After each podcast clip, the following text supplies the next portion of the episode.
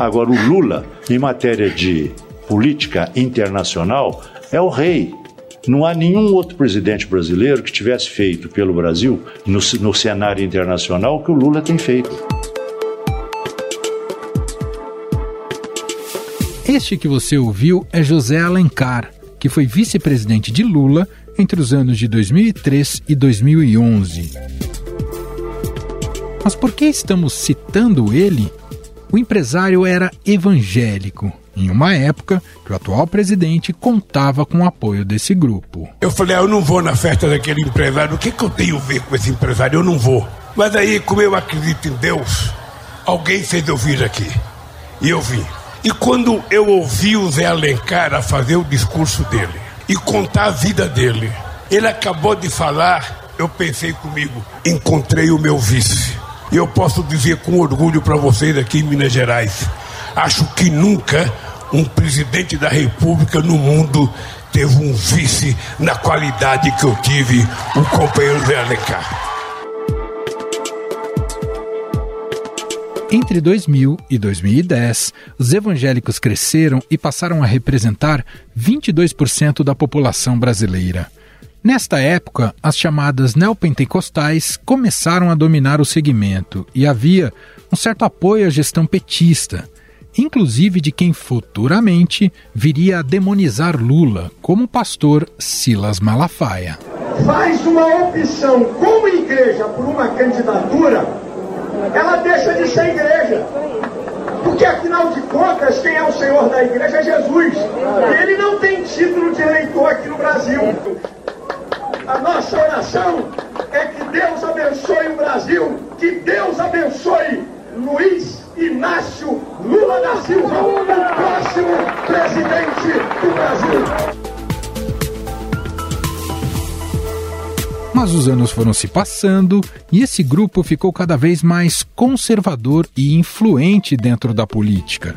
Segundo uma pesquisa do IPEA, o número de templos evangélicos cresceu 228% em duas décadas. O Brasil tinha pouco mais de 17 mil templos evangélicos em 1990. Em 2019, esse número ultrapassou 109.500, segundo um levantamento publicado recentemente. Só no último ano da pesquisa, isso significou uma média de 17 novos templos abertos por dia.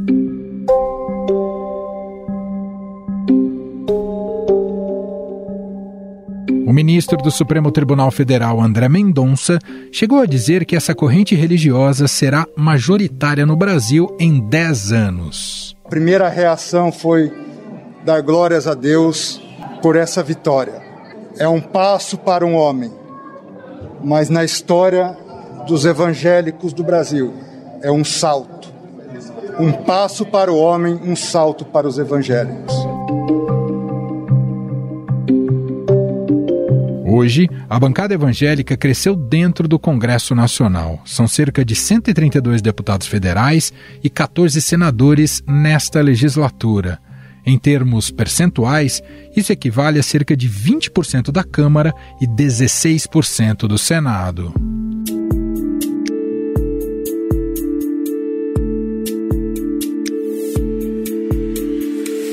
Questão é que, recentemente, o grupo passou a apoiar políticos de direita e fazer forte oposição a Lula e ao PT. Nordestino é preguiçoso, gosta de viver da migalha. Não é para você sentir ódio nordestinofobia. Não tem nor... Não, não estou com fobia de nordestino. Quem votou em Lula no domingo se tornou meu inimigo. Petista é inimigo da igreja. Petista é inimigo de Deus.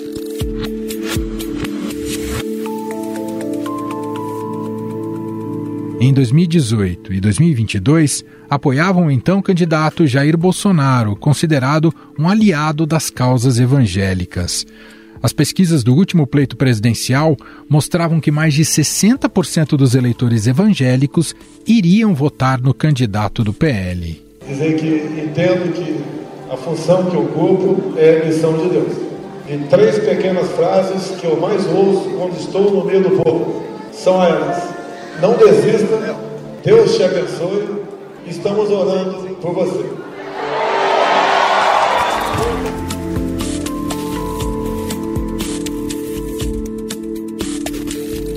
Algumas lideranças evangélicas, inclusive, participaram ativamente da campanha de Bolsonaro, produzindo informações falsas sobre Lula, como, por exemplo, a liberação do aborto. Lula é uma vergonha. Você faz defesa do seu comunismo, até luta de classe, mulheres pobres e mulheres ricas, discurso imbecil e idiota por interesses políticos. O aborto é matar um ser humano. Essa que é a verdade. Deus nos livre de um presidente que não tem afeto natural.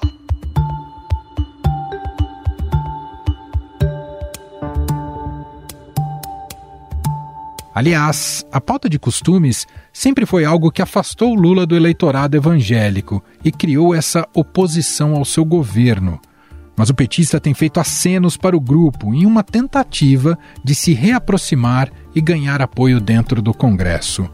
Uma possibilidade discutida pelo governo é a criação de uma proposta de emenda constitucional, uma PEC, que amplia a imunidade tributária para templos de qualquer culto. Atualmente, a isenção tributária alcança somente a renda, o patrimônio e os serviços relacionados às organizações religiosas e partidárias. O novo texto estende a imunidade tributária a templos de qualquer religião. Mesmo assim, essa relação anda no fio da navalha e um ato recente da Receita Federal complicou ainda mais essa aproximação. O fisco suspendeu a ampliação da isenção de impostos sobre salários pagos a líderes religiosos, como pastores. A medida garantia que contribuições previdenciárias e imposto de renda não incidissem sobre a remuneração dos religiosos. O benefício foi dado pela gestão Jair Bolsonaro às vésperas das eleições presidenciais. O líder da bancada evangélica, Silas Câmara, acusou o governo de fazer um movimento incompreensível. O ministro da Fazenda, Fernando Haddad, afirmou que o governo criou um grupo de trabalho para discutir a isenção tributária sobre a remuneração de pastores e que houve uma politização indevida sobre o tema. Para isso é que a Advocacia Geral da União vai ser acionada. Eu falei ontem com o ministro Jorge Messias para pôr um fim a essa discussão do que, do que quer dizer. Para que evitar também interpretações de que é ato de governo. Isso. Existe um, uma coisa que chama Estado brasileiro. A Receita Federal é um órgão de Estado, como o Banco Central é um órgão de Estado. Não está aqui para atender governo, atender particular, está aqui para atender a lei. No entanto, essa negociação acontece com parte dos parlamentares evangélicos, enquanto uma outra continua criticando o governo pela medida.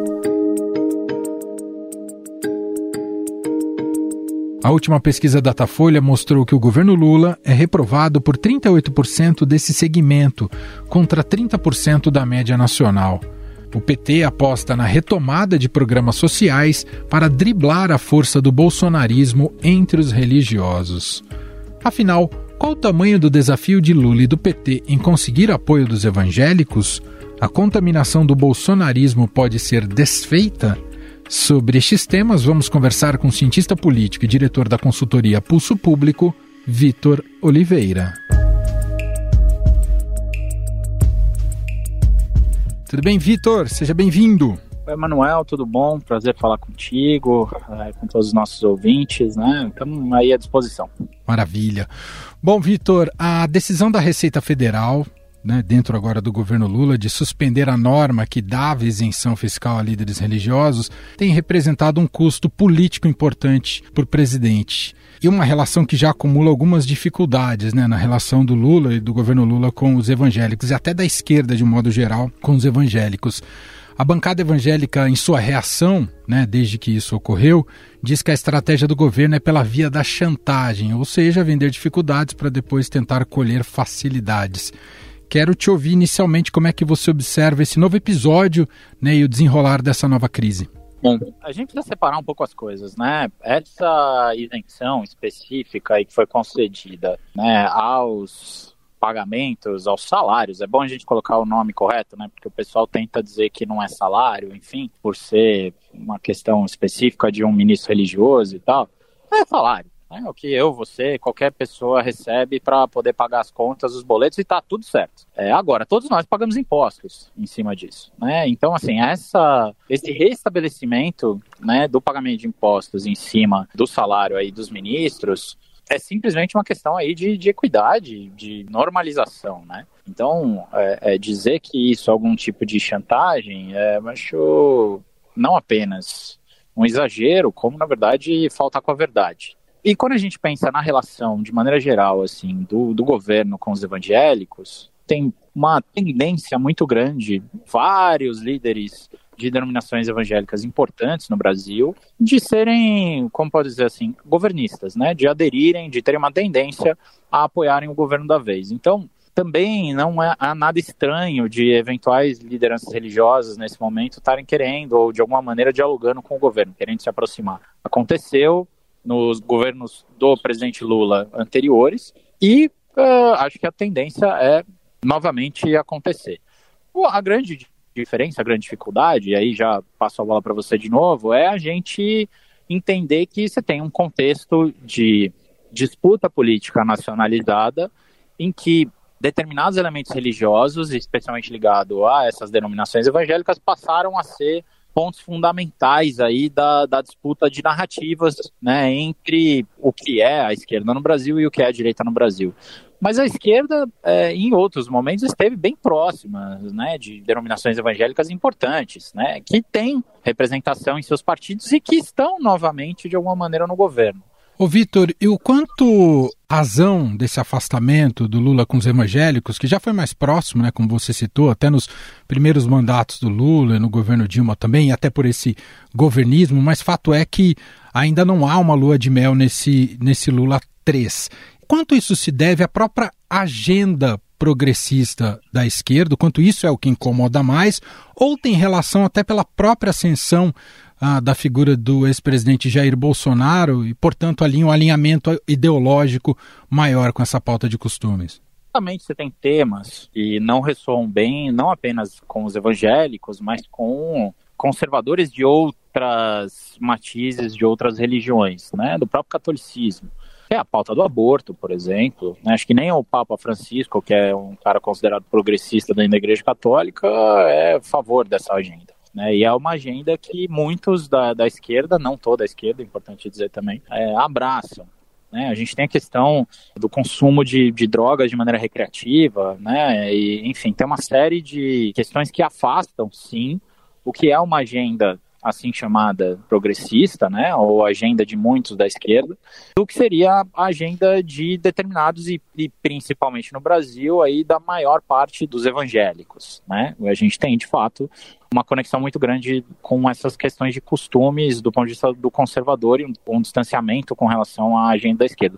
Por outro lado, você tem uma aproximação da esquerda com os evangélicos de outras pautas né? Questão de distribuição de renda, questão de investimento em periferias, em detrimento de áreas já abastadas do centro. A gente tem muitos evangélicos que estão em comunidades né, e estão em áreas periféricas das grandes cidades. Né? Então, tem sim, é, é, eu acho que pode ser um erro analítico a gente entender apenas o distanciamento sem enxergar que existem também pontos de aproximação. O que acontece é que a narrativa dominante é a narrativa de distanciamento. Né? E aí talvez seja uma chave para a gente entender essa, esse certo distanciamento também que existe nesse momento do governo, tendo em vista que o, a própria esquerda não tem apostado ou não tem conseguido, não tem sabido né, dialogar com esses outros elementos também que eventualmente os aproximariam né, de várias comunidades de fé aí evangélicas espalhadas pelo Brasil. Sua resposta dá alguns sinais muito interessantes, Vitor, porque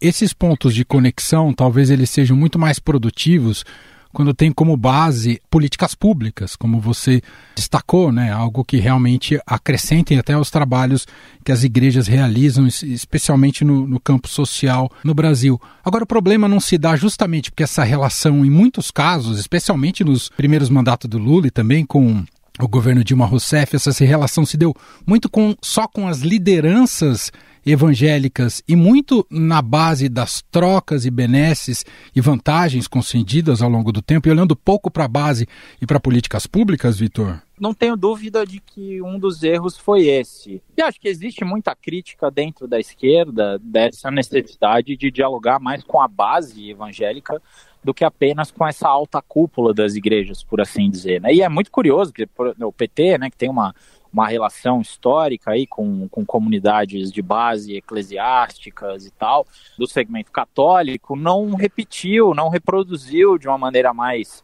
abrangente esse diálogo, essa relação com as igrejas evangélicas, né? Então, de fato, houve uma aproximação com lideranças que ali se consolidaram em, em partidos que estão aí até hoje, o PR, com vários processos, voltou ali como uh, junto do PL, a gente tem o Republicanos, né, que tem conexão muito forte com a Igreja Universal, mas também com determinados segmentos da Assembleia de Deus, e também o movimento evangélico, se é que podemos chamar de movimento, assim, as denominações evangélicas cresceram e também é, há uma competição, por assim dizer, né, política dessa cúpula cúpula dessas igrejas, né? Da cúpula das igrejas, tanto há uma competição tanto na mídia, né? A gente sabe que, que tem conexões aí com emissoras de TV, rádio, né, diversos veículos, mas também por espaço no poder. Eu concordo com o teu diagnóstico que, de fato, houve aí um, vou dizer um erro, mas talvez uma, uma limitação dessa aproximação que ficou muito mercenária, por assim dizer, né? É um termo horrível para a gente falar de política, mas é, a esquerda não conseguiu ganhar o coração e a mente dos evangélicos, né? O paradoxal nessa história é que esse modelo de, de conexão acabou por abrir e fortalecer essa frente de um cristianismo mais fundamentalista, né, que ganha cada vez mais espaço e do ponto de vista de disputas de narrativa na, no debate público tem causado alguns prejuízos, não é, Vitor? Ah, mas isso sem dúvida, né? Toda vez que a gente tem um radicalismo retórico, né, isso dificulta valores fundamentais para a democracia que esses valores sejam exercidos, né? A transigência, o diálogo, né, de maneira pacífica, o processamento pacífico pelas instituições dos conflitos, porque também as pessoas confundem um pouco, né? Quando a gente fala de valores democráticos, a gente não está falando de, de, ausência de conflito, não, mas é de uma capacidade do sistema político processar de, de modo pacífico esses conflitos, né? E transformá-los em definições, em políticas públicas, em coisas que vão fazer diferença para a sociedade. Então eu acho que a gente está num, num processo de isolamento, por assim dizer, dessa cúpula ou da elite política, né, por assim dizer, em muitos segmentos, e uma aproximação de uma outra fatia da elite política, é, que inclusive se recusa, dizer, diz que não faz parte da elite política, mas faz, mas uma aproximação popular, mas via radicalização, que distancia essa mobilização política da democracia. Ô Vitor, de que maneira as eleições municipais deste ano mexem com a dinâmica dessa relação do governo com os evangélicos? O que, que podemos esperar daqui para frente? As eleições municipais, diferentemente do que a maior parte das pessoas pensam, mobilizam mais o eleitorado do que a eleição nacional. Que a gente que está nas capitais, nas grandes cidades, né, a gente acaba nacionalizando demais a nossa visão sobre a política isso também vai ter reflexo nas eleições municipais, né? As grandes cidades acabam sendo contaminadas por esse processo de nacionalização da disputa política, mas a bem da verdade vai muito mais gente votar. A coisa pega fogo mesmo nas cidades pequenas, nas cidades médias, maior parte dos municípios brasileiros acaba tendo uma relação muito dependente do Estado para emprego, para trabalho, para serviços. E, por outro lado, as pessoas também racionalmente entendem que vai ser a prefeitura que vai resolver os problemas delas, no fim das contas.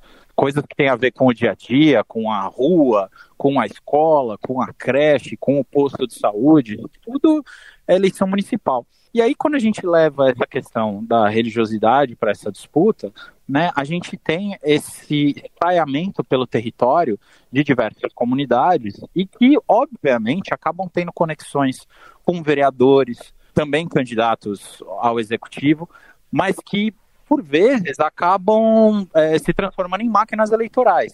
Né? Então, uma das coisas que a gente não regulou direito no Brasil é a maneira como a gente regulou abuso econômico nas eleições, a gente está trabalhando fake news, mas a gente não discute de maneira mais aprofundada, muito em função da projeção de poder dessas igrejas, especialmente as igrejas evangélicas, embora isso também seja uma verdade em outras é, religiões, em outras denominações, enfim, de um certo abuso do poder religioso, se é que a gente pode dizer assim, né? O abuso do poder carismático né, uhum, das lideranças uhum. religiosas. E se a gente olha para a fotografia hoje do Congresso, e, essa, e essa fotografia também ao longo do tempo, é uma bancada evangélica que só cresce, né, Vitor? Chegamos a cerca de um quinto hoje do, do Congresso Nacional está vinculado a essa bancada evangélica. Isso nos leva a crer que haverá uma disputa mais forte, uma pressão mais forte por nacos do orçamento também para direcionar essas bases nesse ano, Vitor? É, a gente tem visto algumas disputas nesse sentido, mas o que tem atrapalhado, de uma certa maneira, né, essa projeção de poder maior, poderia ser muito maior, inclusive, é porque onde há unidade de fato entre as igrejas evangélicas, por enquanto, é só nessa questão de, de costumes. Né? Tem uma divisão muito grande, política mesmo. Ali a gente viu no começo do ano passado uma disputa muito grande ali entre diferentes segmentos ali das igrejas evangélicas. Então você tem igrejas que, que pertencem de uma certa forma a igrejas uh, neopentecostais, a movimento batista, uh, a Assembleia de Deus, de ministérios diferentes e não necessariamente atuam de maneira coesa. E isso limita um pouco essa capacidade de, vamos dizer assim, sequestro por um grupo de interesses que é cada vez maior, né, sua representação é cada vez maior, que eles sejam capazes de, de, sequestrar o orçamento, por exemplo. Então, acho que isso, por enquanto, ainda vai continuar limitando de uma certa maneira, por mais que eles vão crescendo seus números, certamente projetam mais poder, mas tem aí sua limitação, mais ou menos como acontece com os clubes de futebol no Brasil, né? Ficam, são muito divididos, na hora de formar uma liga, por exemplo, não conseguem, é cada um querendo é, passar por cima do outro. Só para a gente fechar, Vitor, claro que, como você muito bem destacou lá no começo da nossa conversa, que o mérito da decisão da Receita Federal tecnicamente é correto, por outro lado, gerou uma reação ali da bancada, o governo já se reuniu com algumas uh, lideranças evangélicas e ia te perguntar sobre os instrumentos que o governo possui para tentar azeitar melhor essa relação agora no curto prazo. Então, é, a gente está vendo o, o, kit de ferramentas da presidência, né? Que é, é assim, todo presidente tem um. A Constituição legou a todos os presidentes da República um kit de ferramentas institucional que eles conseguem utilizar para construir sua coalizão, gerir sua base. Mas todo ano que passa, uma das ferramentas principais, que é a ferramenta do orçamento, vai sendo limitada.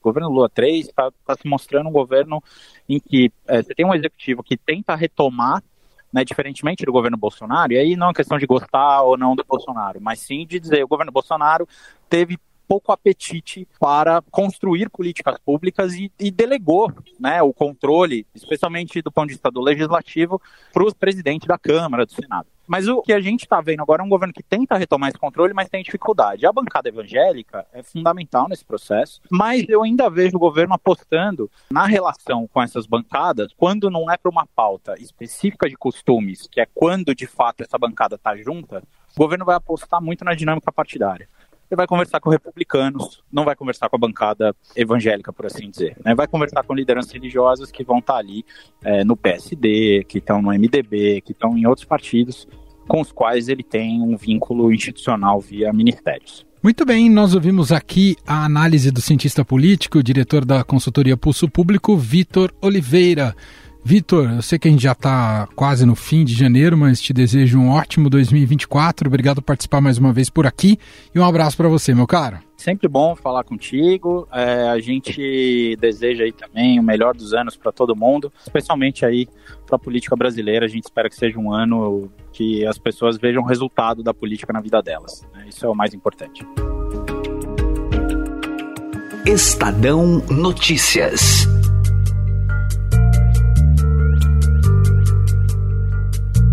E este foi o Estadão Notícias de hoje, terça-feira, 23 de janeiro de 2024.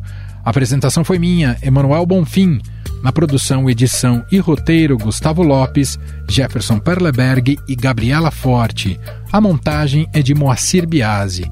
E o nosso e-mail é podcast@estadão.com. Um abraço para você e até mais.